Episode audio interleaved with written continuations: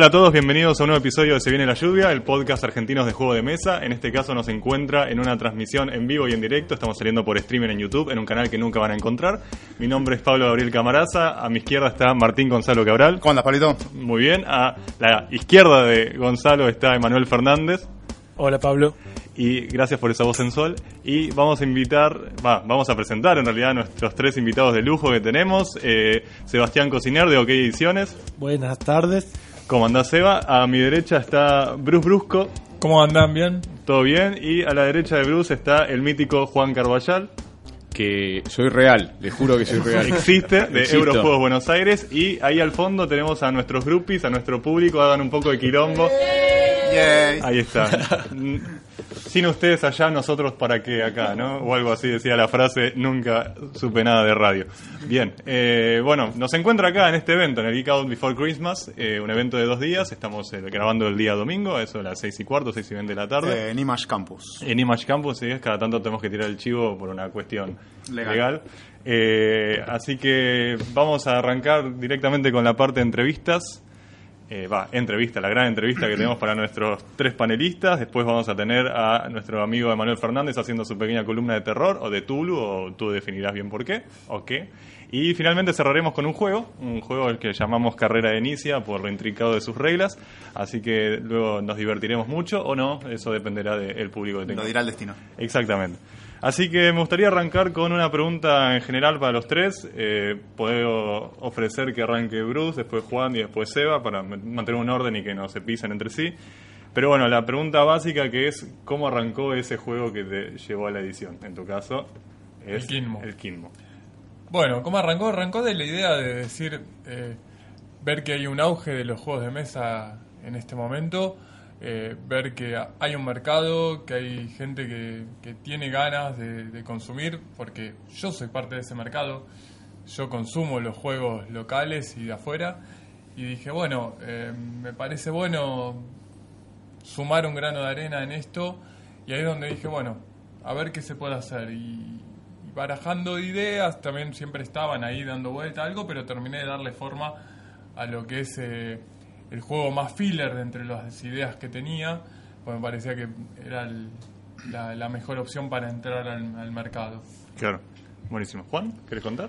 Y yo arranqué, eh, pr- antes de ser editor yo era eh, dealer, digamos, era uno de los tres eh, proveedores de juegos eh, importados en, en Buenos Aires y bueno, se perfilaba un, un, un contexto político-económico que estaba bueno para producir en Argentina y no tanto para importar. Fundamentalmente no tanto para importar.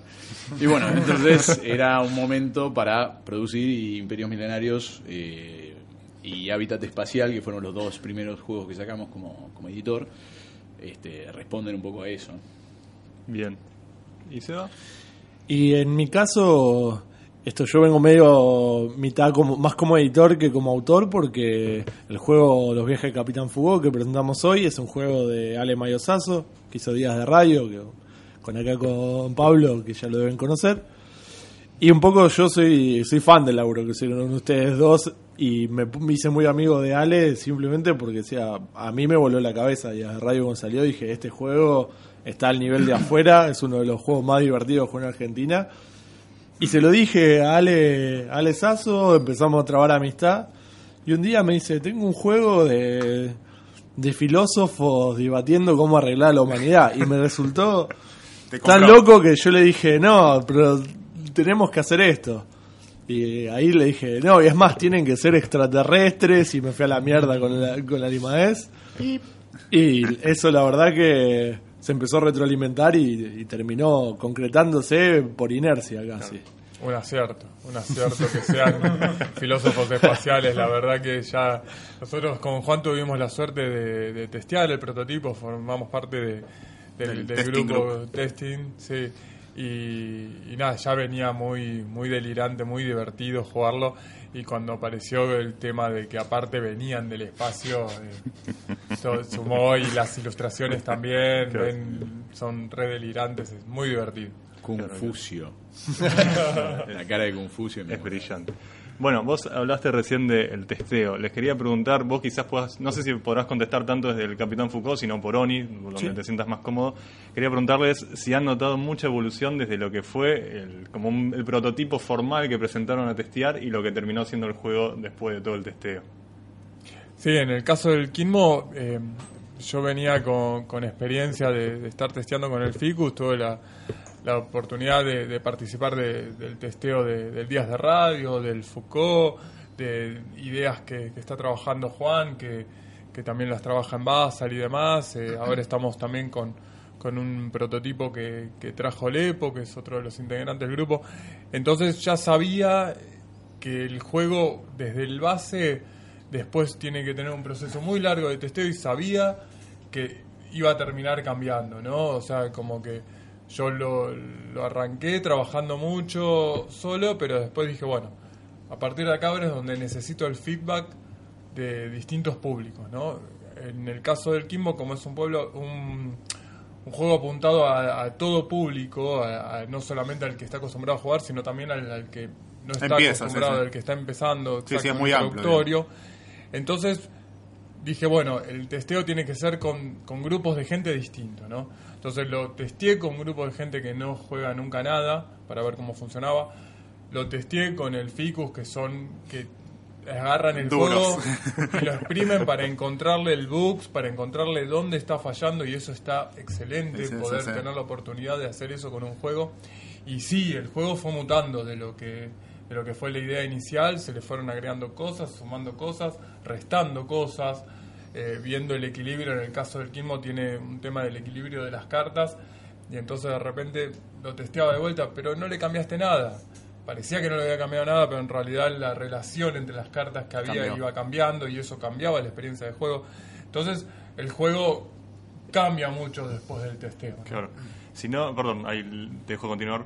Eh, pero si no recuerdo mal, vos o Juan, alguno de los dos, en la charla de ayer mencionaron algo sobre que quizás el juego antes era un poco más violento, ¿puede ser?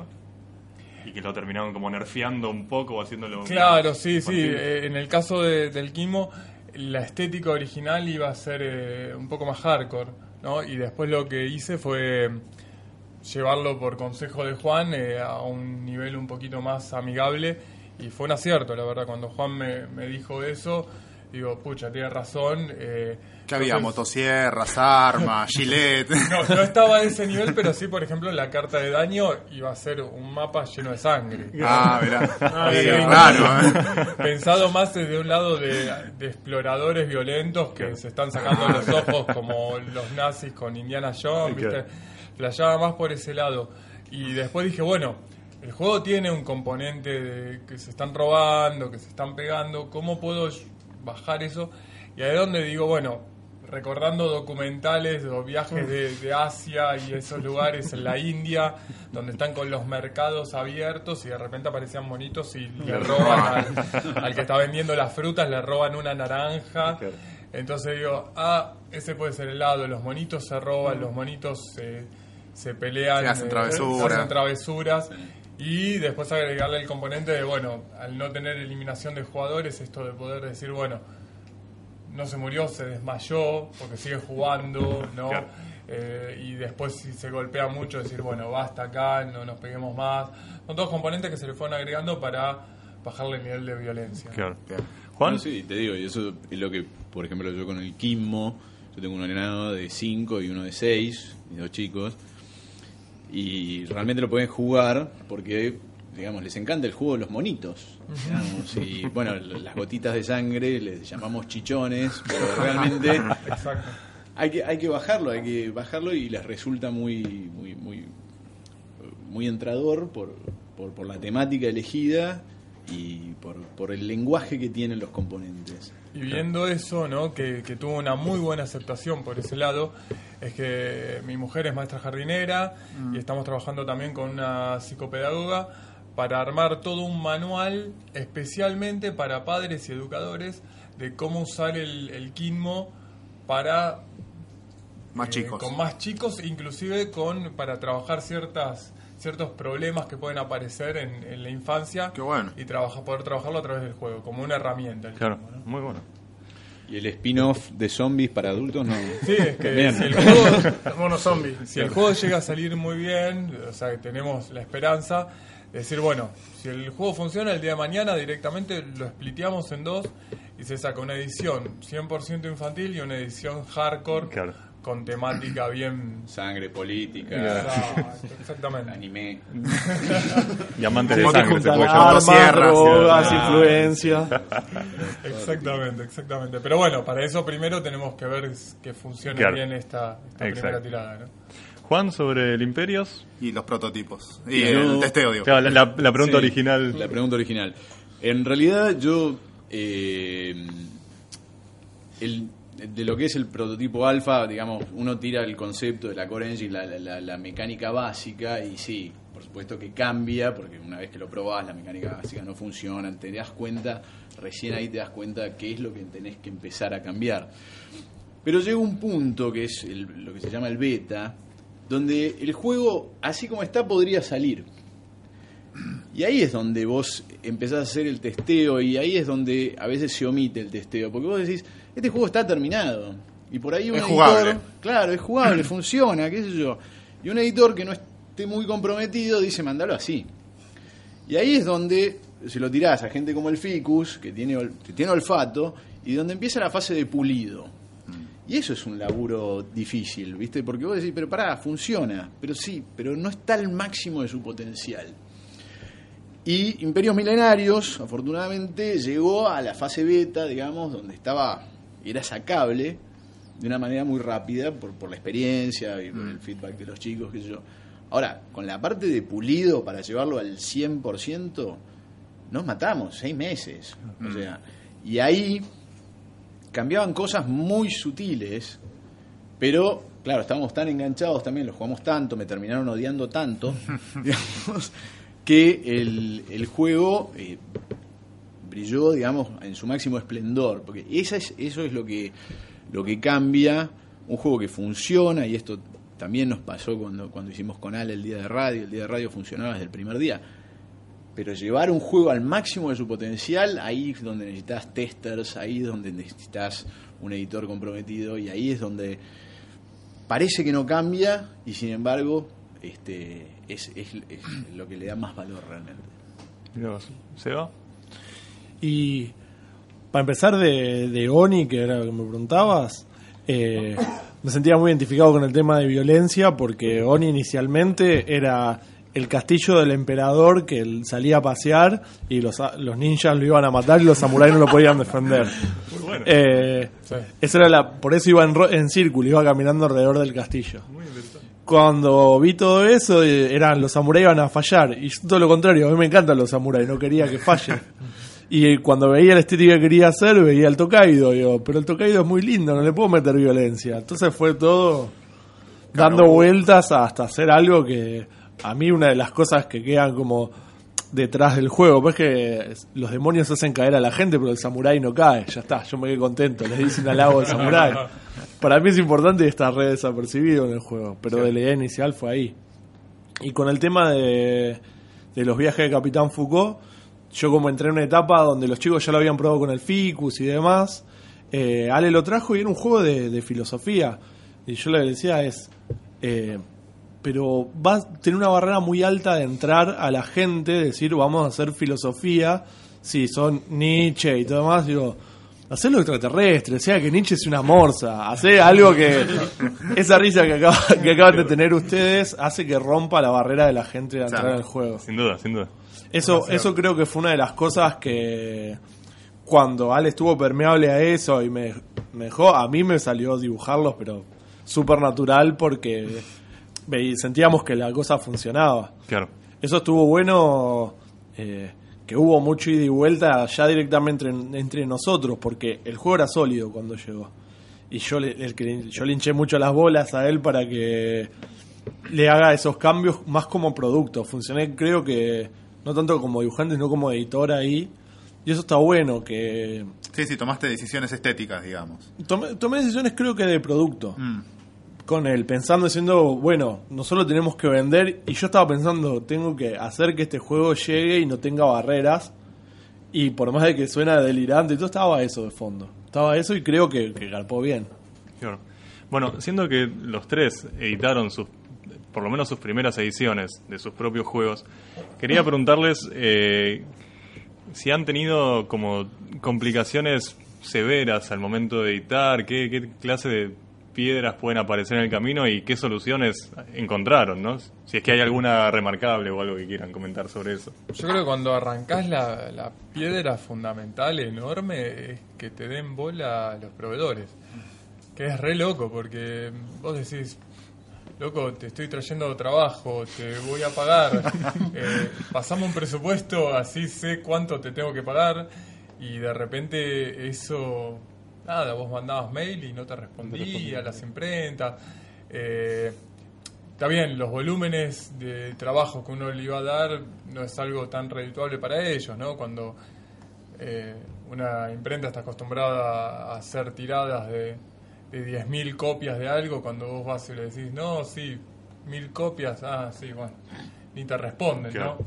Eh, pero bueno, después está, tenés que golpear puertas, tenés que mandar mail, llamar por teléfono, hinchar, hinchar, hinchar, hasta que, bueno, después de que los hinchaste bastante, se dan cuenta que realmente querés trabajar y, y bueno, e- esa fue la primer escollo que, que yo me encontré que no esperaba, digamos, ¿no?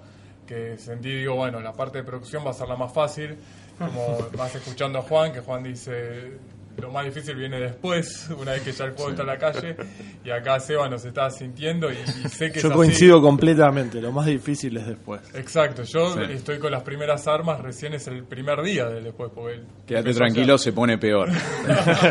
Para, para dejar en claro por qué, para mí yo digo que es después, porque al principio hacer el producto es la parte que uno más disfruta. Claro. Pero después cuando tenés que estar los fines de semana y a veces tenés ganas, a veces no tenés ganas, a veces tenés un tema familiar y, y que el producto se mueva, depende de que vos te muevas. Sí, Eso es lo que más... eh, ir a distribuirlo, llevarlo a un lado, hablar con la gente, las negativas, todo eso es lo que ya no, no sos vos en tu casa haciendo un juego. Claro. Eso es lo más duro. Sí, yo creo que en ese aspecto estoy que tengo la ventaja, de- vengo del mundo de la música, eh, yo soy músico hace más de 20 años, tengo la experiencia de tener que subir a un escenario cuando quizás no tenés ganas.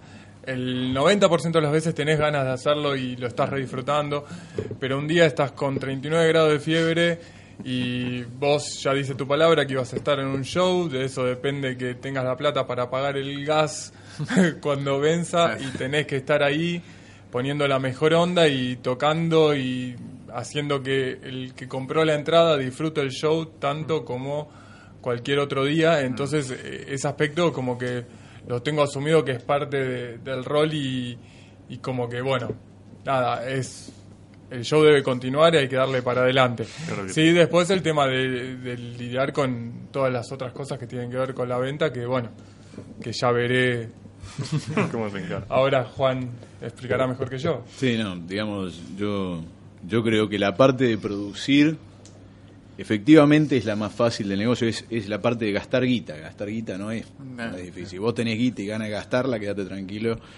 Pero sí es verdad que los proveedores, eh, yo también encontré piedras, más solo encontré piedras.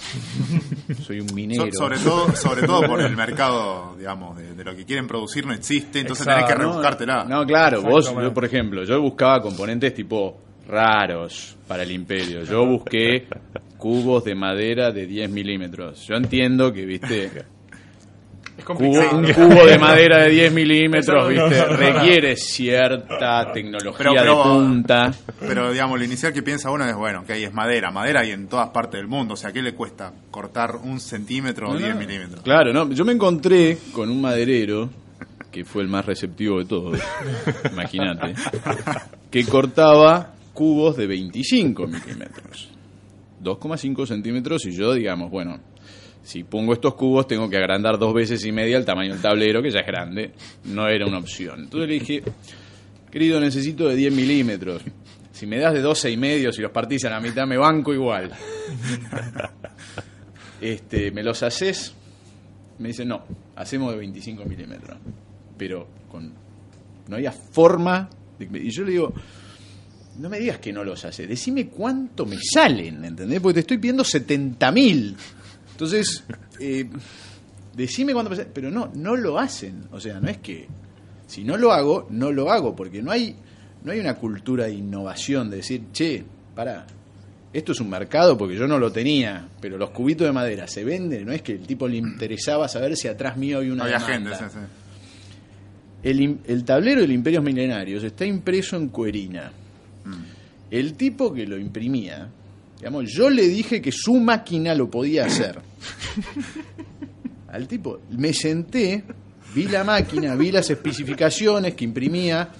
El tipo imprimía eh, cuero para hacer los, los pufos, los asientitos que están en los... eh, Sí, de todos lados que tienen la cara de mí, Claro, de mí, que... que lo más, lo más, la mayor definición que había impreso el tipo era un logo de Kodak de 25 por 25 que iba en el, en el tuje, digamos, donde te sentás en el cuadradito. Y eso era la gran definición. Cuando yo le mostré el tablero del Imperios, que tenía letra 11, Flaco dice, no, esto no lo hace. Y yo, Flaco, busqué tu máquina en Google y yo sé que lo hace. Entonces le tuve que pagar Me, al me leí el tipo- manual del usuario, mirá, lo dice. Claro que lo dice. Le tuve que pagar al tipo para que imprimiera una prueba para que me creyera que su máquina hacía lo que yo decía. Que lo- Pero lo decía vos- el manual. Claro que lo decía el manual de la máquina, que estaba online. O sea, no es que yo me fui a Tokio a buscarlo. Cuando salía la impresión del plotter del tipo, No lo podía creer. lo podía creer. No lo podía creer. Se imprimió de más para tener pegado en su negocio, para que la gente supiera que su máquina hacía eso. Yo imagino que el tipo mientras estaba mirando cómo salía la impresión se imaginaba sentado en un, en un sillón con una corona y decía, me voy a ser millonario con esto. Claro, porque se le abrió un mundo de posibilidades. Dice, voy a hacer antigüedades, no sé qué. ¿Qué, voy a- qué iba a hacer? ¿Con quién iba a competir en su imaginación, digamos? Pero imagínate que yo fui a revolucionar el mercado de la impresión en cuerina. Es lo que siempre quise hacer en mi vida. digamos. Con los cubitos de madera no lo logré. Pero, digamos, y esta es la parte fácil del negocio, producir, gastar guita. Yo iba flaco, tomá. Pero no, ni siquiera con eso. Yo le tengo que enseñar al tipo que puede hacer, te juro, convencerlo. Qué locura. Bueno, esa es mi experiencia. Está muy bien. Bueno, no- recuerdo una vez que mandé a hacer a una maderera que se llama Maderera Córdoba cubos de 2 centímetros, o sea, 10 veces más grande de lo que querías. No hay uno que sea un cubo. Son dos rectángulos de diferentes tamaños. Pero bueno, qué sé yo. ¿Vos a- le dijiste que eran cubos regulares? Le dije 2 por 2 por 2. Eh, bueno, un poco algo que ya tocaron antes, pero que me gustaría repasar, que es el post. Digamos, después de editar, una vez que ya tenés todos los juegos impresos y producidos, y en este caso embalados y todo, ¿cómo es el tema de la difusión? ¿Cómo, ¿Qué problemas tuvieron ahí o cómo los encararon? ¿Cómo, cómo se difundieron con sus juegos? Si alguien quiere arrancar. Yo creo que arranque Seba. Sí. Con el tema de la difusión, yo creo que una de las cosas que me pasó en particular es que yo arranqué con la campaña de Ideame en particular y eso ya plantea un escenario bastante diferente porque yo justo no, no le dije esa parte. Mi, mi problema particular fue la financiación de todo eso. Yo como era diseñador gráfico y más o menos conocía el circuito de la impresión, tenía un par de puntas como más para producirlo más accesible, pero tenía la guita para hacerlo. Entonces cuando empecé, dije, bueno, voy a hacer una campaña de Ideame. Y lo que más hice en su momento fue recorrer todos lados, hinchar las bolas a todos los grupos que hubiera donde dijera, bueno, este capaz que levemente se interesa, no sé, desde foros de anime porque el juego era medio japonés, hasta videojuegos y pasé por donde se les ocurra, molesté. Y cuando se llegó a financiar la campaña, eh, mucha de la gente me había hecho videos, cosas, y había como una, una pequeña difusión previa que abrió las puertas. Una de las cosas que hice no, no fue solo una financiación y tampoco lo es solo en el caso de, de Capitán Foucault, sino que te permite ese- esa visibilidad inicial que hace un recorrido después. Creo que ya terminó más eh, siendo una cuestión útil que más. Yo estoy pensando en un tercer juego para el año que viene Y estoy pensando hacer la campaña de AME, gracias a Dios ya puedo financiar lo- los juegos vendiendo una copia justa de Capitán Foucault, puedo financiar el que, el que sigue. Y digo, eh, creo que voy a hacer una campaña y ofrecerle mejores cosas a la gente porque realmente la difusión me ayudó un montón. Después, lo, lo que sucedió es que a lo- al transcurso de este año no creció la industria de, lo- de los juegos de mesa. So- solo el hecho de, por ejemplo, hoy estaba yo, a Juan me ayudó a testear el prototipo de Oni. eh, a Bruce lo conocía de jugar, de, de eventos, de gente en común conocida. y ellos también tienen juegos, hay mucha gente trayendo juegos nuevos. Medio que estar al pie de toda esa movida hace que vos trajes una seguidilla constante. No, no te puedes dormir. Cuando hay un evento, cuando hay una cosa, hay que participar. Solo eso creo que te lleva un poco la ola de lo que está pasando en la difusión. Pero después, la- la- las redes sociales, la distribución, son los mismos canales que, que siempre, pero que cada vez hay un poquito más de espacio. Claro, claro. Vos sabés que eh, yo con Eurojuegos Buenos Aires, yo cuando arranqué como, como editor, tenía una ventaja, o lo que yo veía como una ventaja, que lo veo para todas las empresas, que es los clientes. Para mí una empresa vale, esto es como Facebook, ¿viste? Vale por los clientes. Vos podés tener la plata y, y no hacer un negocio. Podés tener un producto y no hacer un negocio. Pero si vos tenés los clientes, quédate tranquilo, la plata va a venir y el producto va a venir. Entonces, tener los clientes, yo creo que parte de- de- de- del éxito del ideame de OK Ediciones y de los próximos éxitos es que ya tienen los clientes, la gente que confía en tu criterio, confía en tu calidad editorial y ya sabe que ahí puede poner. Puede poner la plata porque ahí va a haber un producto. Y el diseñador puede llevar un producto a ese editor porque este, confía en él. Sí, sin ir más lejos, creo que Ale Mayosazo ya de alguna manera se está convirtiendo un poco en ese tipo de diseñador, ¿no? Un- digo, te- te- tiene dos juegos nomás, pero yo, el Capitán Foucault, ya sabía que iba a ser un buen juego, porque yo ya sé que hizo el Días de Radio y sé cómo, cuál es su criterio al desarrollar y al diseñar, y entonces es como que digo, ya está, voy a comprar el Capitán Foucault porque confío en él. Y estaría buenísimo que de repente se empiecen a dar esas cosas de que tenés eh, un diseñador o varios diseñadores que de repente empiezan a hacer un poquito de renombre, por lo menos en lo que es el nicho de juegos de mesa. Digo, ojalá se dé que, en- que se vuelve algo mainstream y que todo el mundo está hablando de Ale Mayosazo, del diseñador Juan Carballal que... Que tengan que usar mundo- moño en streaming. Claro, exactamente. Eh, Yo, hay una de las cosas que no pensé que iba a pasar, pero yo terminé disfrutando el papel de editor. Para mí era una cuestión obligada porque quería realizar mi juego, porque era un juego que decía, ah, yo hice el diseño, lo hace mi mujer, y bueno, editémoslo juntos, y terminé disfrutando mucho el proceso. Cuando Ale lo dijo, dije, sí, dale, lo hago yo, pero porque me había gustado lo que pasó. Eso está bueno cuando empieza a haber masa crítica de gente haciendo cosas, es como que se va decantando los roles de cada uno también. sin duda, sí, sí, sin duda. Creo que en el, en el ideame del Capitán Foucault se vio 100% reflejado eso que estaban diciendo, ¿no? Porque eh, enseguida ya consiguió el, el gol necesario e inclusive lo llegó a duplicar. Y eso creo que gran parte es por el éxito del Días de Radio, que todo aquel que ya lo tenía y se enteró que había un juego nuevo, eh, fue y apostó a ciegas porque ya confiaba en, en el criterio Dale y lo mismo con la gente de Oni, la gente que, que ya había probado el Oni, que ya había comprado el Oni, ya sabía que las cosas que hacía Sega están buenas y también dije, oh, si Seba se está metiendo en esto debe ser porque está bueno y la verdad que es un golazo que pase eso. La verdad que sí. Sí, de hecho, yo ya lo habría hecho en el podcast en su momento, que es que sos el primer proyecto de idea.me que veo que triunfa y también te convertiste en el segundo, así que bien ahí. Felicitarte por ese lado.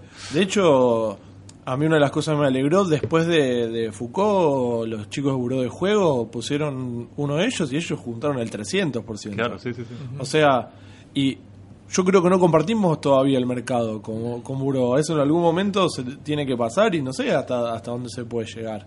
Eh, está bueno pensar en lo que, lo que va a venir. Y Yo le digo, el primer juego entré de AME porque no tenía plata, no porque tenía ningún tipo de visión. Decía, ¿dónde consigo la plata? Y sabía que eso funcionaba afuera, dije, vamos a probar acá. Claro. Y funcionó. Eh, creo que yo que lo hice más por hambre que por, por visión y ahora hay gente que lo vea que funciona, me intriga lo que van a hacer las personas que, que tienen la experiencia nuestra. Está, me parece que está buenísimo eso. Sin duda. Eh, bueno, dos preguntas más nomás. Eh, hablabas vos de qué es lo que se va a venir y quería retomar un poco algo que salió en la charla de ayer, que Juan comentaba sobre esta posibilidad de proyectar hacia afuera los juegos. Y quería preguntarle si tienen alguna idea de proyectar efectivamente los juegos fuera de Argentina y cómo podría llegar a ser en caso de que así sea. Yo sé que Juan sí, sé que estuvo manejando un montón durante los tres años que el Imperios Milenarios no estuvo editando y creo que te ha dado muchos frutos, así que también si querés Sí. contarnos de eso. Pero bueno, en fin, lo que ustedes quieran opinar sobre el tema. Sí, yo eh, en realidad quería que saliera una segunda edición de, de Imperios Milenarios, no para vender en Argentina. Era para que de afuera me dejaran de escribir a ver cuándo iba a tener el Imperio Milenario de nuevo disponible. Claro. Había como 200 tipos que me taladraban la cabeza y yo había tenido una experiencia con un editor anterior al Dragón Azul, que es un editor conocido, que, no sé, tiró su línea de juego de autor a la basura y quedamos colgados cinco diseñadores, no se ríen porque lo conocen todos, ¿no? Sí, quedamos colgados como cinco diseñadores ahí, incluido el Imperios Milenarios. Entonces yo a los tipos de afuera le había dicho un año antes, quédense tranquilos, ahora viene la segunda edición del Imperio con tirada masiva. Esto en como cuatro o cinco idiomas lo tuve que aprender a decir, digamos, porque realmente de todo había un tipo de Malasia que me volvía loco. Y todavía no sé qué idioma hablan en Malasia, pero me... y, y había mucha mu- mucha buena recepción, porque además es un juego eh, independiente del lenguaje, ¿no? Y que al- había tenido algunas reseñas incluso afuera, y esas reseñas habían perdurado gracias a Borgen Geek, digamos, que es una base de datos y tiene una comunidad, y había quedado, aún el, el juego estando out of print, digamos, estando agotado, el juego sobrevivía ahí, sobrevivía afuera, porque acá, por ahí todavía no tenía tantos canales, no hay tantas comunidades y canales como para hacer sobrevivir un juego tres años fuera de la góndola. Eso estuvo bueno que afuera tengan esos canales que te ayuden a sobrevivir estando fuera de la góndola tres años. Chicos, Sí, bueno, en mi caso, eh, yo el, el Kimbo está pensado para, para salir al mundo. Eh, ¿Cómo es lo que estoy empezando a barajar? ¿no? Eh, dije, bueno, me dedico a producirlo y después empiezo a ver cómo lo distribuyo primero acá y después afuera. ¿no? Tengo idea de ver si, se puede juntar la plata, tratar de hacer algún viaje para, para sentarme a hablar con, con las editoras eh, europeas principalmente. Me parece que el mejor punto para por el tipo de juego que es para salir es el, el europeo no Eh, si bien no es un Eurogame claramente porque está lleno de interacción y confrontación eh, creo que puede llegar a ser bienvenido el juego Eh, pero bueno eh, sé que es un camino difícil eh, está la experiencia de, de Matías también, que ya hizo un camino y, y sé que, bueno, la idea es charlar un poco con él para que me cuente un poco su experiencia y en base a eso poder construir algo que, que pueda llegar a dar sus frutos, ¿no? Claro. Y sé que teniendo ya el producto editado me da la impresión de que es más fácil que... eh, Sí, llevarle un prototipo o una idea, digamos. Llevar- claro, y más si yo consigo que funcione acá, ¿no? El hecho de decir, bueno, voy con algo que, que ya funcionó, en un lugar está no- probado eh, y que se vendió, ¿no? O sea que para eso primero tengo que venderlo acá. Es lo que hablaba ayer en la presentación. eh, el juego no tiene dependencia de idioma, puede venderse en cualquier lado, pero yo estoy saliendo de Buenos Aires, entonces tengo que salir de Buenos Aires primero a Argentina, eh, después a la región y, y si se puede al mundo, no ir tratar de, dar paso a paso de a poco y no querer eh, saltar de más. Distinto al caso del Imperio, que el Imperio yo sé 100% que ese juego afuera eh, sería un exitazo. O sea, yo creo que si Juan consigue que el Imperio se edite afuera, eh, está en el top 50 de cabeza de la BGG. Porque es un juego que no tiene nada que envidiarle a los juegos de afuera.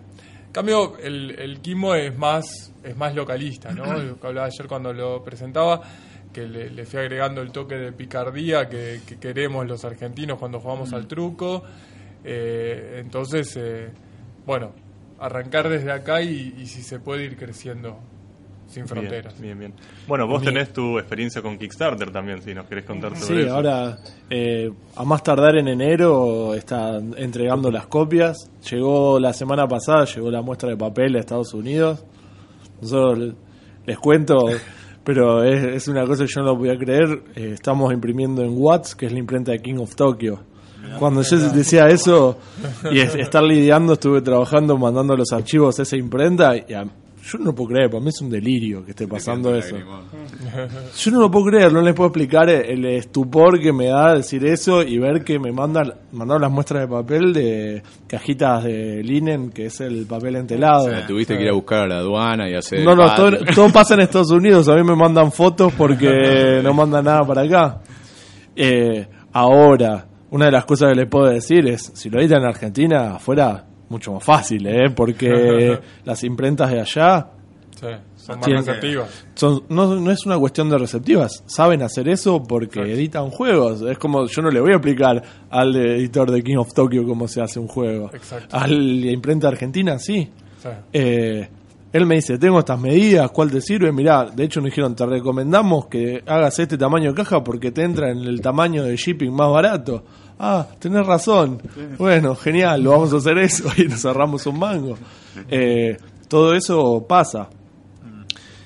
Pero bueno, en mi caso particular, mi, mi idea cuando hice, yo dije, bueno, lo voy a hacer bilingüe, no tanto solo por editarlo afuera, sino yo quiero poder mandarle copias a, a los tipos que me inspiraron a mí. O sea, le quiero mandar una copia a Faiduti porque, porque puedo.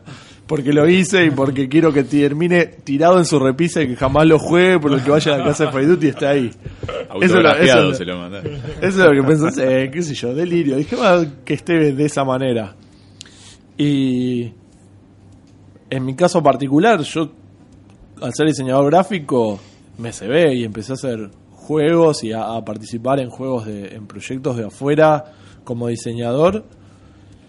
Y yo no tenía idea cómo iba a ser para Y no es que digan, ah, hiciste un Kickstarter porque hiciste una idea. No, en realidad me metí a un foro en Facebook que es de, de diseñadores de juegos. Le dije, che, ¿qué les parece? ¿Qué les conviene que, que sería para un editor de la loma del traste lograr llegar al mercado de afuera? Y lo leyó uno de mis clientes, que fue Tree Sharp Games, que con que sale, era un cliente mío de otro juego. Y me dice, che, ¿y por qué no me lo mostrás? ¿Y por qué no me lo mandás? Y como en Estados Unidos tienen servicios de print and play que, que te hacen el juego que le mandás, lo subí y, y se lo mandé. y on me dijo, demand. print on demand, perdón. Eh, se lo mandé y le dijo, y bueno, hagámoslo.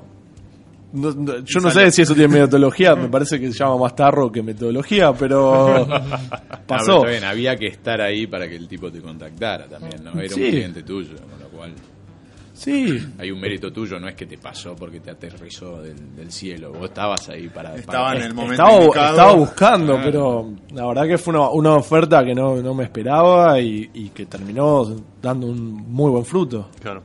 ¿Vos Es- crees que, perdón, un toquecito nomás, ¿vos crees que pueda tener que ver que el hecho de que el juego sea de una escala de, costo de impresión baja o el hecho de que no tenga tantos componentes o que sea, como decías, el shipping más barato, puede tener que haber tenido que ver con, con el hecho que el tipo de Trishard Games te haya dicho, dale, vamos a No, editarlo"? es que eso sí, directamente Ah, fue, así, efectivamente fue así. Porque nosotros con Treasure Games estamos haciendo hace un par de años un juego que se llama Epic Wars, que es miniaturas, tiles, quilombo. Hasta el 2017 no va a ver la luz y eh, tiene un montón de trabajo detrás. Claro. Eh, me dice, bueno, sacamos el juego, yo gano experiencia, cuesta poco de producir, a vos te sirve, todos contentos.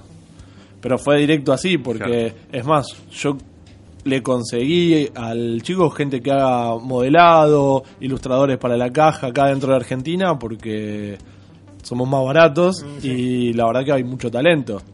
Entonces, un poco el haberle puesto esa buena voluntad al, al proyecto de él hacía que tuviera buena onda conmigo. Claro.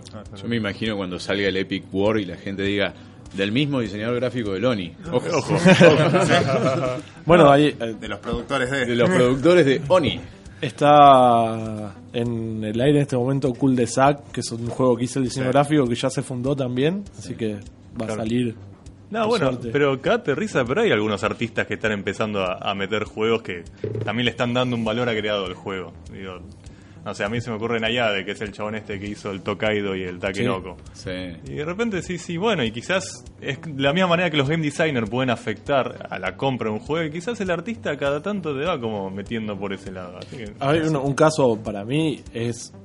Yo con lo que hay ediciones, una de las cosas que queríamos hacer era hacer como Fanforge en Francia. Claro. Fanforge, los artistas de, de Tokaido, no editan juegos. A veces hacen el arte, a veces autopublican el juego, pero son más una productora de contenido. A veces la- un autor le manda un juego y ellos le hacen el arte. Tiene más que ver con que son un grupo artístico.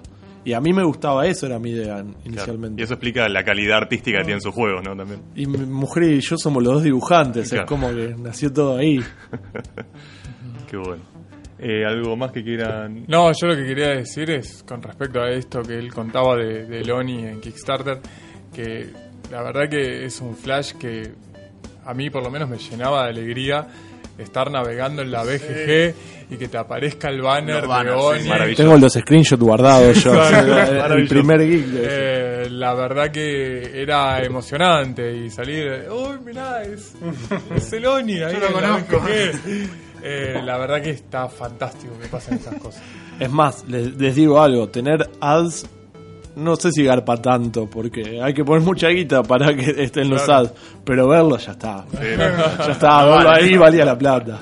Son, son horas de terapia que te ahorras. Totalmente. Me subió la autoestima. Ahora, ahora que lo pienso, rompiste otra barrera de crowdfunding conmigo, porque fue la- el primer proyecto de Kickstarter que va aquí, así que se- seguimos sumando. Eh, bueno, y para cerrar, una última Un montón de pregunta. achievements. Sacaste. Sí, sí, no, igual tuve que ir por la, la- el print and play. Sí. No, para cerrar una pregunta súper genérica, pero que les permito que vuelen todo lo que quieran, que es que vos, Seba, mencionabas hace un rato esto de que la industria del del juego de mesa está creciendo un montón. La verdad que en los últimos dos años creo que de hecho mucho tiene que ver Geek Out con lo que se estuvo moviendo todo este año y todos los eventos que estuvimos participando. La verdad que, digo, mencionábamos antes esto de que de repente quizás esperabas ese noviembre en que iba a venir el Encuentro Nacional de Juegos de Mesa, que era el lugar para sociabilizar, hacer networking, juntarte con gente, eh, digamos, lo que era el, núcleo de, de jugar con otros jugones, a de repente tener eventos como estos cada tres meses, ¿no? Y de repente tenés los eventos en la Facultad de Ingeniería, que son bastante masivos. Bueno, tuvimos el Encuentro Nacional de Juegos de Mesa hace dos semanas. Eh, digo, es como que de repente está empezando a haber un boom, los ideames que están empezando a funcionar, digo, es como que... Eh, y es más, te- les voy a tirar un autobombo. Hay- estamos en un podcast de juegos de mesa en Argentina. eh, cuando todos empezamos con nuestro diseño de juego, estamos buscando a alguien que nos diera pelota. Y ahora estamos sentados en el evento. Ni me digas, Wow. yo era el único que reseñaba y nadie reseñaba mis juegos. Yo reseñaba los de todos. Bueno, la pregunta es, eh, ¿qué, qué es lo que vienen? ¿Qué, es- ¿Qué es lo que ven venir? ¿Qué es lo que sienten que se puede llegar a venir? ¿Tienen ganas de hacer futurología o simplemente en base a lo que saben? ¿Algo quieran comentar sobre eso? Se miran, se Acá miran. es donde miran, nos pasamos sí, sí. la pelota. No, no, No, si, no, si no, no, quieren pero- meter la pata, no, podemos no, cerrarlo no, con no, bueno. fantasía nomás. Hay una de, está. la- una de las cosas que tiene para mí fundamental que la gente a veces eh, se olvida el componente anímico de todo esto. Porque yo también hice el juego con, con Ale. Cuando Ale lanzó Días de Radio, tenía un tema con la distribución y yo lo ayudaba con eso porque buena onda dice, no, no te preocupes, yo me voy a fijar a ver si ya lo pusieron y todo por buena onda.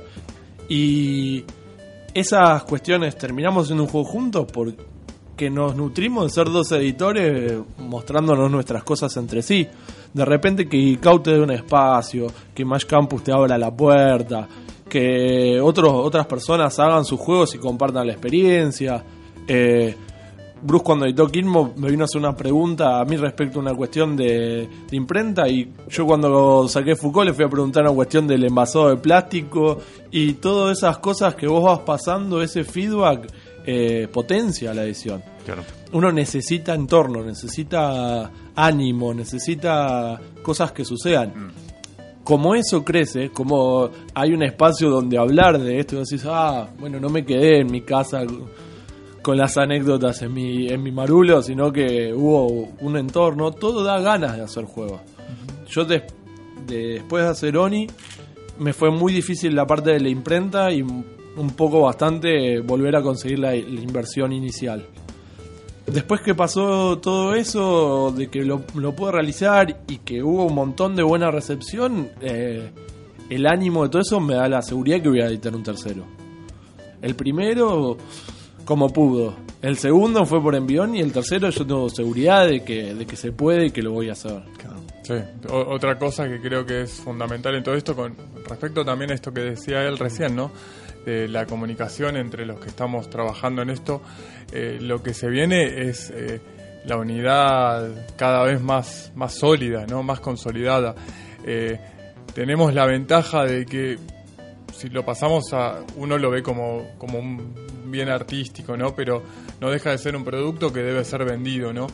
Eh, y lo que pasa en este mercado es que no pasa con el resto de los productos que se venden en las góndolas, es que la gente que compra el Foucault, terminó de comprar el Foucault, viene y compra el Quinmo y después compra el Imperios, o ese día se quedó sin plata y bueno, lo compra al día siguiente, pero no se cancelan las ventas por uno o por otro. Completamente, sí. sí. Entonces eso nos lleva a no ser competidores y eso es una ventaja enorme que tenemos con respecto a cualquier otro mercado de productos que se vendan donde si vendiste el tuyo no se vende si compraste Coca, eh, la Pepsi no la compraste. Sí, sí, sí. Eh, o en este mismo espacio no estarían acá el, el, el CEO de Coca con el de Pepsi, por ejemplo. Exactamente. No podíamos decir coca igual, pero está bien. sí. Los invitamos, pero no quisieron venir. Bueno, Manaos. Eh, entonces, eh, eso es una ayuda enorme que tenemos, una ventaja que tiene este mundo y que nos ayuda a decir, bueno, estamos cada vez más unidos, cada vez trabajando más juntos. La gente de Geek Out tuvo mucho que ver en esto. Eh, también los chicos de la cantera que, que vienen también a- haciendo la difusión de los juegos.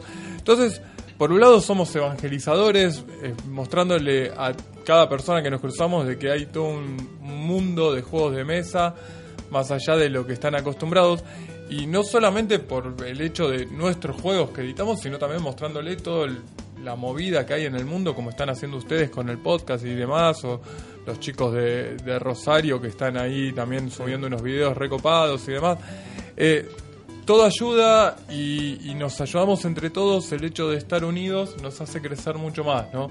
Entonces creo que el futuro viene por ese lado, por el, por el crecimiento gracias a la unión de, de los productores. Es, es un men- mensaje inspirador. Ahora te- casi me da culpa intervenir después de eso porque se me estaba piantando un lagrimón. Y lo mío es bastante más áspero. Este, porque yo hago un poco el énfasis. Yo, yo coincido con, con los chicos de que realmente está explotando esto. Eh, o sea, eh, crecen los lugares de juegos, crecen los lugares donde se venden los juegos, crecen además los, los proveedores. El otro día estaba hablando con Gustavo que tiene imprentas 3D y hacen unas fichas extraordinarias que creo que con el Foucault vos las usaste. Sí, en, en Ideame eh, prometimos a los que eh, tenían ahí que le íbamos a dar un token especial que los hizo él. Claro, o sea, impresiones 3D. Yo antes, hace unos años no, no conseguíamos cubitos de madera de 10 milímetros y hoy tenemos eh, miniaturas en imprenta 3D. O sea, en todas las fases este, tenemos canales de comunicación, en todas las partes de, la cadena de producción del negocio, desde el diseño hasta la, la posventa, están apareciendo nuevos actores y eso está muy bueno. Lo que, eh, digamos, yo trato de, de enfatizar es acordémonos de la calidad. O sea, el hecho de que hoy se pueda hacer no justifica que se haga, digamos. Tratemos de siempre mantener eh, el, Sí, el un enfoque, estándar, un estándar, incluso ir empujando el estándar. Sí. Digamos que cada cosa que, que salga, que cada, que cada componente nuevo, que cada canal nuevo, que cada juego, diseño nuevo, que cada editor nuevo que salga, tratemos de que que sea un, un- un nuevo estándar que, que se corre, que, que, que de un coso que crece, pero no solamente cuantitativamente, crezcamos cualitativamente y tratemos de incentivarnos unos a otros a no olvidarnos eh, nunca de la calidad, porque todavía estamos atrás. Vos ves los, lo- la- bueno, vos hablabas de, de la producción, el estándar de calidad de King of Tokyo, que hoy en Argentina es imposible, pero tratemos de ir hacia ahí, digamos. Y, y a mí como, como canal de reseñas también me, me toca a veces la, la difícil tarea de decir, miren que no todo lo que sale está bueno. Y me odia la gente, me odia tranquilamente. Pero yo no, no, no, no es sin, sin ser, eh, sin pegarle a alguien en puntual. Digamos, podemos estar mejor, no nos olvidemos de que podemos estar mejor, no lo hagamos fácil porque ahora es más fácil nada más. Bueno, eh, ellos fueron Sebastián Conciner de OK Ediciones, eh, Juan Carballal de Eurojuegos Buenos Aires y Bruce Brusco de Pasacronos. Eh, quiero agradecerles mucho, chicos, por haber venido acá. La verdad que iba a ser una entrevista de 15 minutos y llevamos algo así como 50. Pero sí, pero la verdad que agradezco cada minuto de ellos. Así que los vamos a ir ahora en un corte y los invitamos si quieren quedarse el resto del programa y quedarse a nuestro juego especial Carrera de Inicia. Así lo disfrutamos entre todos. Así que vamos nomás al corte. Dale, vamos.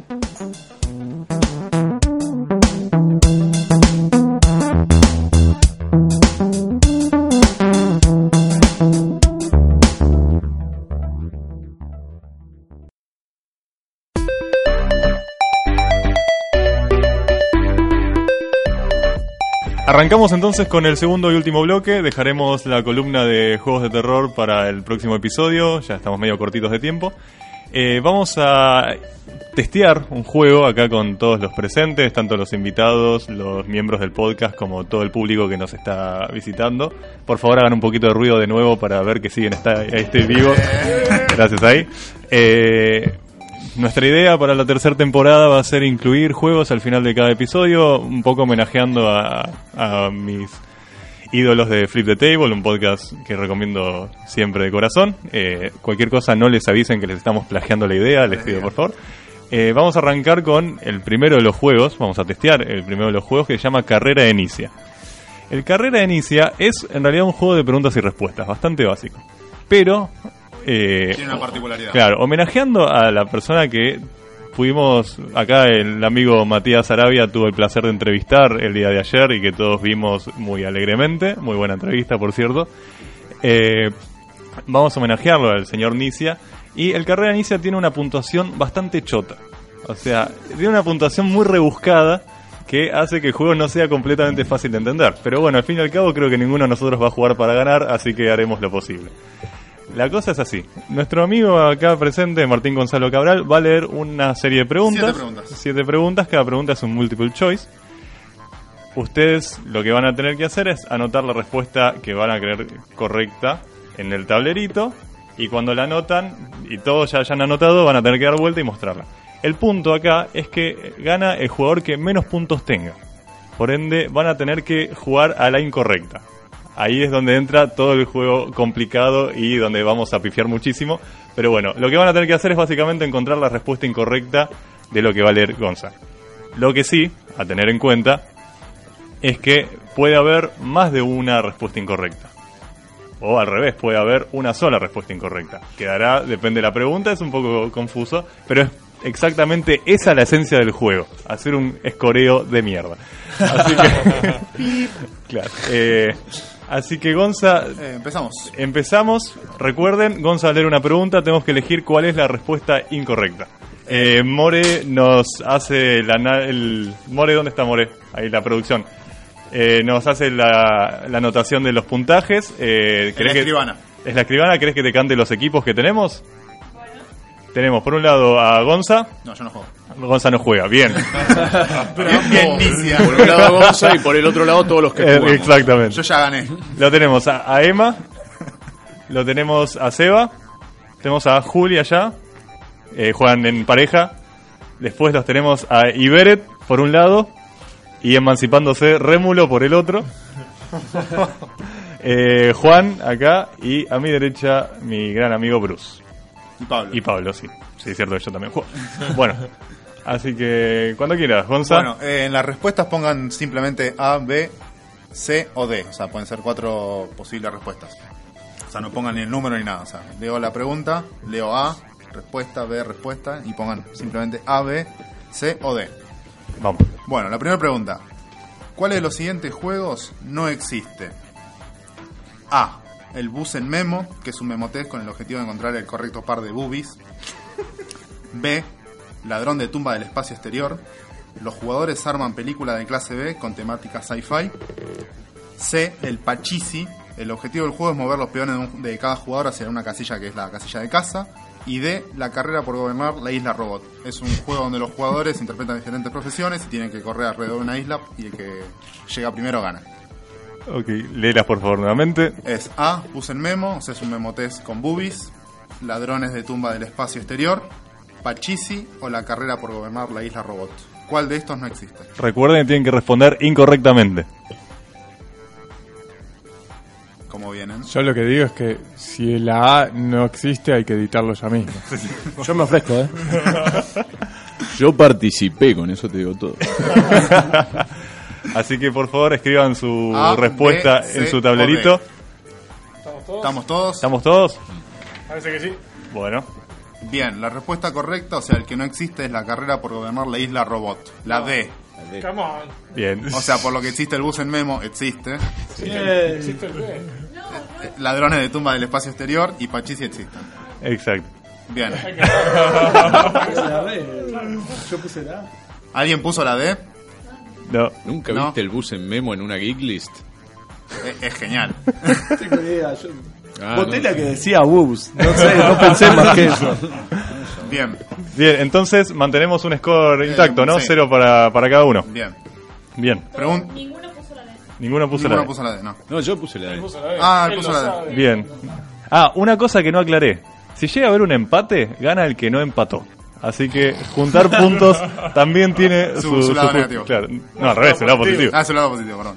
Me confundo. En este juego ridículo y sin ningún sentido, por favor. Bien, la pregunta número 2. ¿Cuál de los siguientes juegos está peor puntuado en la BGG al día de la fecha? El Monster Derby es un juego de carreras entre 8 monstruos que deberán cruzar la meta. El Beast, que es un juego donde los jugadores eh, son carpinteros que tienen que construir una cueva y hay como una especie de eh, deducción social. El Shocking Roulette, una reimplementación de la ruleta rusa pero con shocks eléctricos.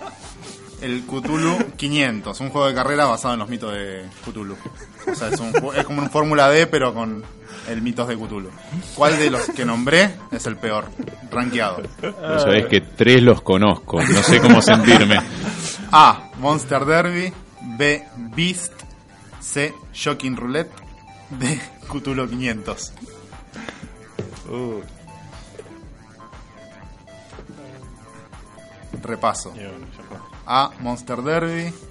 B. Beast. C. Shocking Roulette.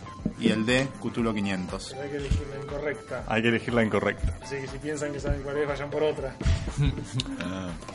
¿Estamos todos? Bueno, muestren. Bueno, la respuesta correcta era la B. es el peor puntuado. El, mo- el Monster Derby está en el puesto 5666, el Beast en el 11107, el Shocking Roulette en el 10175 y el Cthulhu 500 increíblemente debajo de los 5000, 4500. Sí, yo justamente fui con el C porque me imaginé que ese juego, siendo de choquear, darle shock eléctrico a la gente, no podía ser ni en pedo el peor. Tenía que gustarle, tenía que gustarle a una cierta cantidad de gente. ¿Has visto imágenes de este juego? Eh, está, sí. Sí.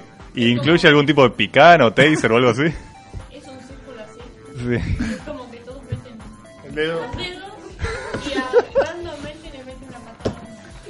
Hay que conseguir eso ya, por favor. Hay una variante con jeringas de insulina también que te da hipoglucemia. Es interesante. Muy bueno. ¿Alguien más que puso Eso, eso está bueno Yo para testear qué tan bueno es el prototipo. Haces jugar el prototipo que estás diseñando y después decís, bueno, ahora te juegas una segunda partida o jugás a este otro. y ahí vas viendo cómo va el prototipo. Bien, así que por ahora el score está todos en cero, excepto Juan y Beret, ¿verdad? Recuerden que si empatamos todos, ganan Juan y Beret. Así que Bien, Ok. Recuerden que el que gana pierde en realidad. también. exacto. Eh, Vamos riendo, chicos. Bueno, la No pregunta puedo con 3. genio.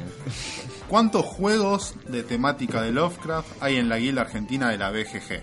De todos los usuarios que están registrados en la guild, y buscamos la colección y buscamos todos los juegos Ah, de bueno, Lovecraft. hay un ¿Cuántos trabajo de hay? investigación. A. Menos de 70. B. Exactamente 110. C. Menos de 134. D. 97. Por favor, repetí la pregunta y las respuestas. ¿Cuántos juegos de- con temática de Lovecraft hay en total entre los usuarios de la guild de Argentina de la BGG? A. Hay menos de 70. B. Hay 110. C. Menos de 134. D. Hay 97. En la cuenta solamente están contados los juegos bases y no las expansiones. Ah, Ah, yo el otro número lo sabía. Bueno, no importa. Va- Vamos con esto porque hay mucha seriedad en este juego Ah. y tenemos que ir para adelante. Estoy seguro cuál puede ser la incorrecta en este caso. ¿Eh? ¿Por qué nos de hace radio es un juego de Cthulhu. ¿Por qué nos hace- Eh, no, ¿Por qué nos hace es el verdad, tablerito? Ojo, eh. No tengo. Ah, vos me pedí. Bueno, estamos todos excepto Emma. Ahí está. Listo. Bien. ¿Cuál era? La re- las respuestas correctas eran dos acá. 110 era el número justo y la respuesta C que era menos de 134. Nos Así están que- invadiendo los cultistas. Yo pensé que eran menos. No, 110 juegos. O sea, entre Mansion of Madness, eh, Sin Arkham expansiones, Horror, sin expansiones. Sí, sin expansiones. Con expansiones. Así que las respuestas correctas eran B y C. O sea, lo que pusieron A y D suman un... No. Ahí de no. A y D son las incorrectas. Ah, por eso. Suma- no suman nada. Ah, no suman nada, exacto. ¿Vos, Emma? Yo sí, lo pongo acá. Puse C. Sí. Un juego donde jugar el juego es tan difícil como llevar el score. Terrible. Jugarlo es fácil, entenderlo es otra cosa. Bien. ¿Están preparados para la cuarta? Dale. ¿Cuál es el número total de zombies presentes en todos los juegos de zombies con tres signos de exclamación? Acá se cuentan el zombies base y sus expansiones. ¿Cuántas expansiones y todos No, los no, no. zombies hay? ¿Cuántos zombies, o sea, cuántas miniaturas de zombies hay en Uh. el zombies y sus expansiones? Demasiadas es una opción. No, es una opción. Eh, A, 216. B, menos de 120. C, más de 90. D, más de 180. Repito la pregunta y las respuestas. ¿Cuánto es el número total de minis de zombies presentes en todos los juegos de zombies, contando sus expansiones? A, 216. B, menos de 120. C, más de 90. D, más de 180. Hay tres bien, además. Es durísimo ese. Ah, es. ¿Me repetís? Ya me perdí. A, 216. B, menos de 120. C, más de 90. D, más de 180. Esto es análisis parálisis en trivia, ¿no? Ok. Tirá cualquiera, por Dios. AP. AP. bueno. ¿Mostramos? Mostramos.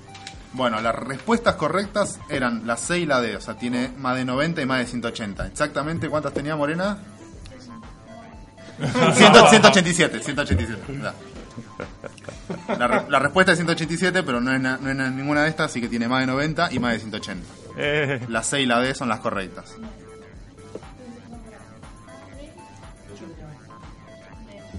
Era 6D. Sí.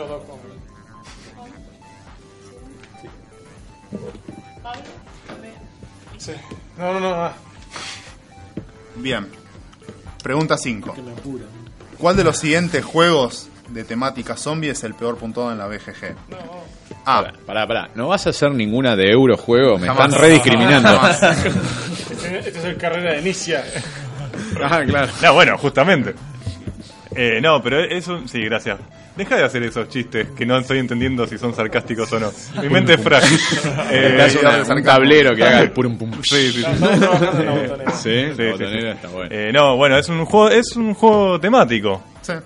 A diferencia de los juegos de inicia, pero es un juego temático. Como todo tiene sentido. bueno, ¿cuál de los siguientes juegos con temática zombie es el peor puntuado? A. El Zombiegeddon. B. Zombie Survival de Board Game. C. Texas Zombie. O D.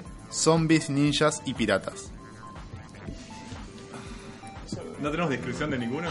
No hay descripción de ninguno. No lo merecen. Entonces, En este no hay descripción. ¿cómo es? A. Zombiegeddon. B. Zombie Survival, el juego de mesa. C. Texas Zombie. D. Zombie Ninjas y Piratas. Algo que lleve el juego de mesa al final merece muchos puntos en contra, definitivamente. No, no. Eh, No, no, yo estoy casi seguro que sé cuál es. Ah, no, tenía que elegir. Ah, bueno. Homero, Homero. ¿Estamos todos? Dale. Bien, la respuesta correcta era el zombie, ninjas y piratas. ¿Ese es el peor rankeado? Ese es el peor rankeado, está en el puesto 8844. Juega Texas. Yo me juego el Zombiegeddon, pero que ese no. el Zombiegeddon está en el 6300, el Zombie Survival en el 7066 y el Texas Zombie en el 8526. ¿De qué es el texto? ¿De qué es el ¿Qué es el Texas Zombie? Un zombie, ¿de qué va a ser? ¿De plantar lechugas en el medioevo? Masacre. Capaz que son lechugas zombies, estaría bueno. Bien, no, la respuesta correcta era la D. ¿Quién se llevó puntos? ¿La D o la C? La D, Ah. Zombie, ninjas y piratas. Vamos. Bruce. Somos de la D.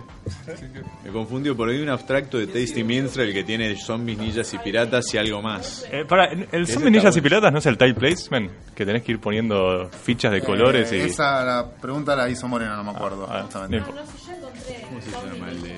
For the Win, pero tiene aliens. Ah, Aliens y... Ah, Claro. Ah, De Tasty Minstrel. no. es más serio eso, escuchame. ¿El Bien.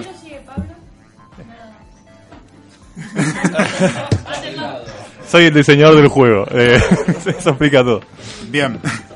¿Cuál de los juegos, de los siguientes juegos que voy a nombrar, ¿Es la última pregunta? No, Esta es la más. sexta, queda una más. Vale. ¿Cuál de los siguientes juegos que voy a nombrar es un verdadero juego de terror o de zombies o de temática de horror que tenga componentes de economía, o sea, basados en el componente de economía? O sea, tiene que buscar los verdaderos. A. Brains, Grains and Trains. Los jugadores se turnan tomando diferentes acciones que incluyen cultivar para recolectar recursos, construir rieles para transportar los bienes a ciudades y compartir zombies. B. The Haunted Inn. Este es un juego donde un jugador interpreta a un constructor cuyo objetivo es armar una posada maldita para luego vendérsela a espíritus y cobrar la plata. C. Apocalypse Barter. Un mercader en un mundo po- post-apocalíptico eh, tiene el objetivo de ganar puntos de prestigio vendiéndole a los héroes armas, balas y mejoras para pasar oleadas de zombies. El D es el Zombie Rancher, eh, donde, la gente, la- donde la gente se da cuenta de que la carne de zombie es la más tierna, más rica y se conserva mejor gracias al, al virus. Entonces tienen que hacerse rancheros y cultivar zombies y venderlos. Otro juego para que exista, por favor. Bueno, para, acá la pregunta es: ¿cuál existe? ¿Cómo es la.? ¿Cuál de los eh, de estos juegos es un verdadero juego de zombies o son verdaderos Bien, juegos de zombies? claro. De zombies con cosas Me- con- mecánicas claro, económicas. con algo de economía. Con algo de manejo de recursos, economía. Y un, y un arte bastante noir espectacular, te digo. A. Está bueno. Brains, Grains and Trains. B. The Haunted Inn. C. Apocalypse Barter. D. Zombie Rancher. For the win, for the win. Ay, es que el tema es que la opción que es más probable pas- va a ser- va a estar, va a estar. Bueno, chao. Bien, ¿están todos? Dale. Bueno, era- acá eran dos los que existían. El No. Brains, Grains and Trains existe y el Zombie Rancher No. existe. Igual gané, si existe ya gané. yo compré el Zombie Rancher y por eso yo gané. Ah, sea la ahí existen. El Haunted Inn lo inventé yo y el Zombie Apocalypse Barter también. es Me gustó mucho el Apocalypse Barter, boludo. Salió uno que se llama, no sé si se llama así, pero más o menos así, salió hace dos semanas. hace dos semanas, que está Bloody- buenísimo. Bloody Inn. Bloody Bloody Inn, que está buenísimo. No sabía que no era Muy eso. bueno. Maldita sea. Bien, a ver, respuestas correctas. Ahí de. ¿Quién se llevó puntos? Yo me la comí. Bien. Bien. Juan, no. Emma, sí. Ah, sí, sí. Ñam, ñam, ñam, ñam. Yo también. Como el, el francés de, de, de, de- Am, ñam, ñam. Bon appetit, mon ami. Brains, grains and trains. Sí, es buenísimo. No puedo creer Yo que- dije, ese debe existir, eh. Cuando nació Estados Unidos tiene que existir. No, pero ¿por qué?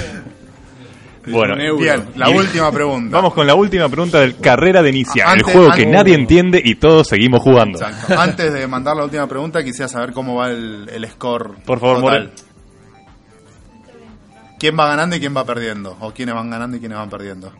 Eh, Bruce, Juan y Juli y Juan Sí. tienen tres puntos cada uno. Bien, ¿eso es bueno o es malo? Pues empatamos. Bien. Eh, Emma Pablo, no, Emma, Pablo, sí, empatan con un punto. Bien. Eh, Iberet y Rémulo empatan con dos puntos. Bien. Ah, y Seba también, dos puntos. Bueno, en este caso, eh, si el juego terminase así, ganarían eh, los que, o sea, como ustedes dos están ganando pero están empatando, ganan los que más puntos tienen. Ah, vamos a que mantener el empate. Claro. Acá, acá escribí en el rulebook que si hay un doble empate, gana el equipo visitante. Así que en este caso ganarían los muchachos Bien. con menos puntos que no son de Se Viene la Lluvia. No vamos a empatar ahora vos y yo. ¿Vos decís que no? Estoy seguro que no. ¿Vos decís que no? Te digo que no. Vamos a ver. ¿Habrá una FAQ en Borgen Greek, digamos, para sacarnos la duda de las reglas? Eh, hay que buscarlo. Bien. Eh, La última pregunta, la 7. ¿Cuáles de las siguientes expansiones expanden un juego que actualmente existe y lo convierten a una temática de zombies o de horror? A. El Jungle Zombie es una expansión del juego Tikal. B. El Age of Steam de Apocalypse Zombie expande al Age of Steam de Martin Wallace. C. El Combat Commander de War of Damned es una expansión del Combat Commander. D. D. D. de Zombie Risk de Game of Apocalypse Survival. ¿Cuál es el que existe? ¿Cuál es el que existe? Léelas por favor de nuevo. Jungle Zombie expande al Tikal. Age of Steam expande a, eh, Age of Steam de Zombie Apocalypse expande al Age of Steam. Combat Commander de War of Damned y el Zombie Risk. ¿Cuál expande un juego? Ah, este es. Sí, sí, sí. No, vamos a empatar, Emanuel, y vamos a perder. Si empatamos, perdemos. Bien, ¿están todos? No, pero todos lo sabemos. Bien, las respuestas correctas eran la A y la B. El, ¡No! el Jungle Zombie expande al Tikal y el Age of Steam. No puede existir. Están, están listadas. Son media fan-made, pero están listadas. La BGG. Son fan-made, sí, sí, sí. Si no lo veo a Wallace, viste, diseñando. No, no, no son de Wallace, son de otra persona, pero están listadas en la No puedo creer, pero igual a mí me sorprende que no exista el Zombie Risk. No existe, boludo. No, está el. el, el- ¿cómo Walking? Dead. The Walking Dead, pero Zombie Risk puro no existe. Mirá. Busqué, busqué, no. Dale un mes más. Bueno, No puedo creer. Así que la A y la B eran las correctas. somos unos idiotas. ¿Cuál, ¿Cuál era la C? El Combat Commander. No, no, me mató, me mató. La puta madre. War of the Damned.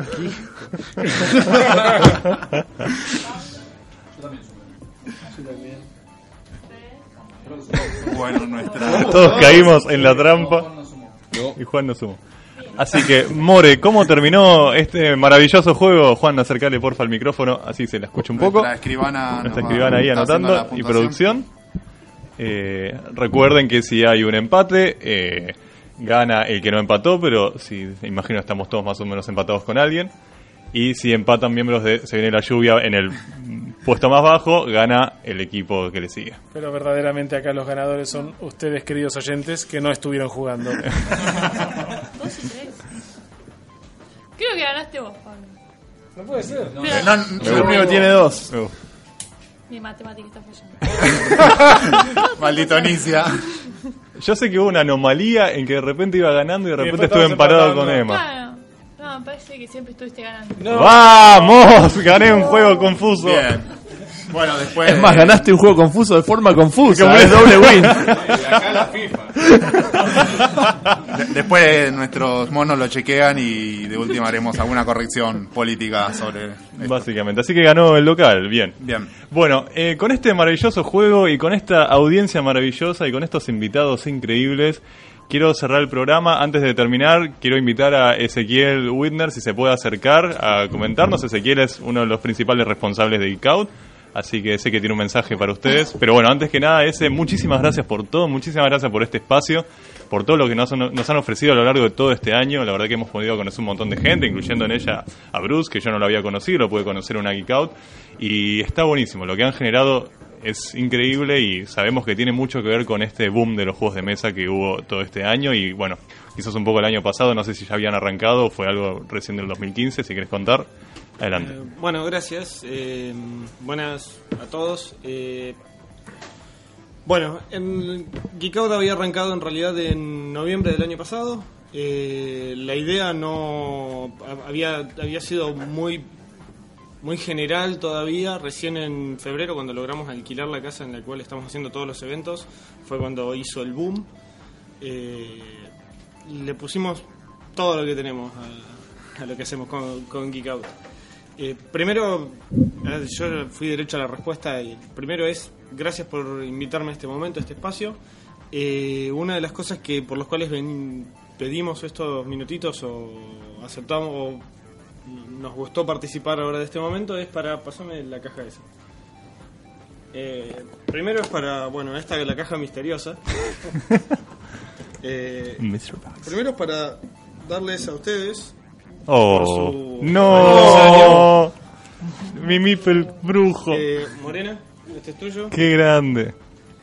Si la cámara toma acá y acá nuestro amigo Vidgar nos toma también.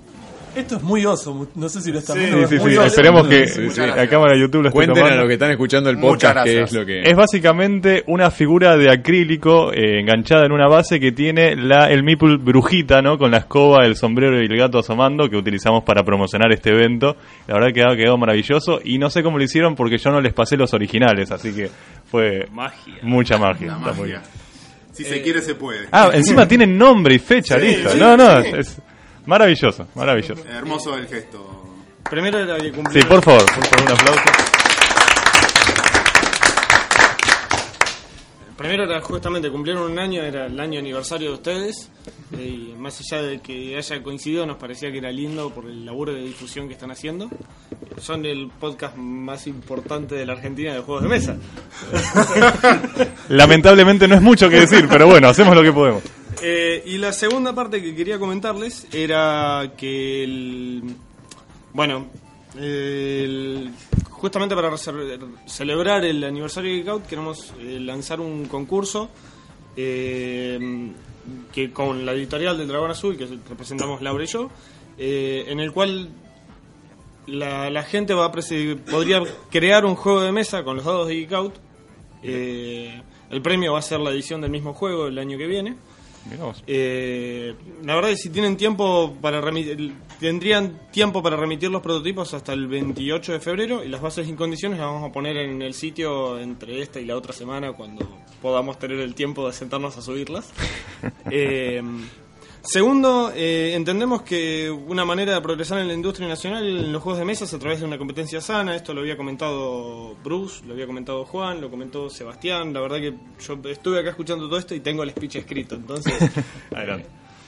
eh, en el marco de eso, nosotros decidimos hacer con Laura eh, un evento que se va a llamar Inventa- eh, Innovando el Juego, que sería la segunda edición del evento del año pasado, pero eh, tratando de hacer un evento mucho más grande, en donde eh, queremos eh, entregar premios a los diseñadores de juegos argentinos. Bien. La idea en este evento, en principio, va a tener categorías de premios eh, al mejor juego, a la mecánica más original, al mejor diseño gráfico, a las mejores ilustraciones. Todo este evento se va a hacer en abril del año que viene, entre marzo y abril, vamos a confirmar la fecha pronto. Eh, la idea es que sean juegos editados durante el año anterior y por ser esta la primera edición, cualquier juego que se haya editado y que esté a la venta lo podrían presentar para poder participar de este premio. Eh, y la única condición es que solo, debe, de- solo pueden participar juegos diseñados por argentinos y editados en Argentina. Justamente queremos promover esa parte. Eh, para inscribirse eh, hay hasta el 31 de enero.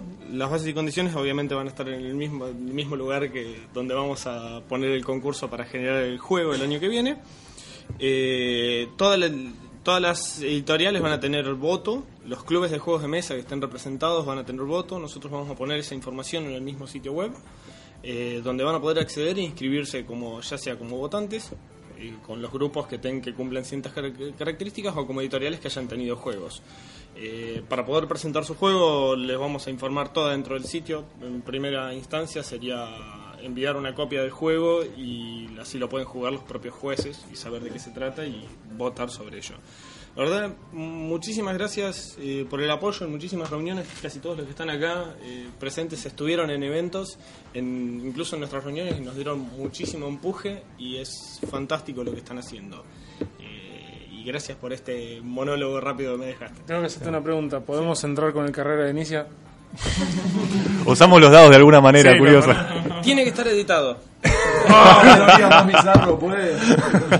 Puede haber una categoría bizarro. Por favor. Eh, Bueno, ese, muchísimas gracias. Recomendamos eh, chequear la página geekout.com por si quieren leer eh, entrevistas a grandes diseñadores, si quieren meterse en el foro y estar atentos a las últimas novedades de también la editorial Dragón Azul, o si quieren venirse a los eventos, siempre los invitamos desde acá. Geekout Comar, porque .com lo tiene alguien en Estados Uy, no, lo siento, lo siento por ese traspié, entonces geekout.com.ar. Y bueno, y con este mensaje, y por hecho, nos hiciste acordar que, claro, cumplimos un año. Exacto. O sea, el 17, 16 de octubre del año pasado salimos con nuestro primer episodio.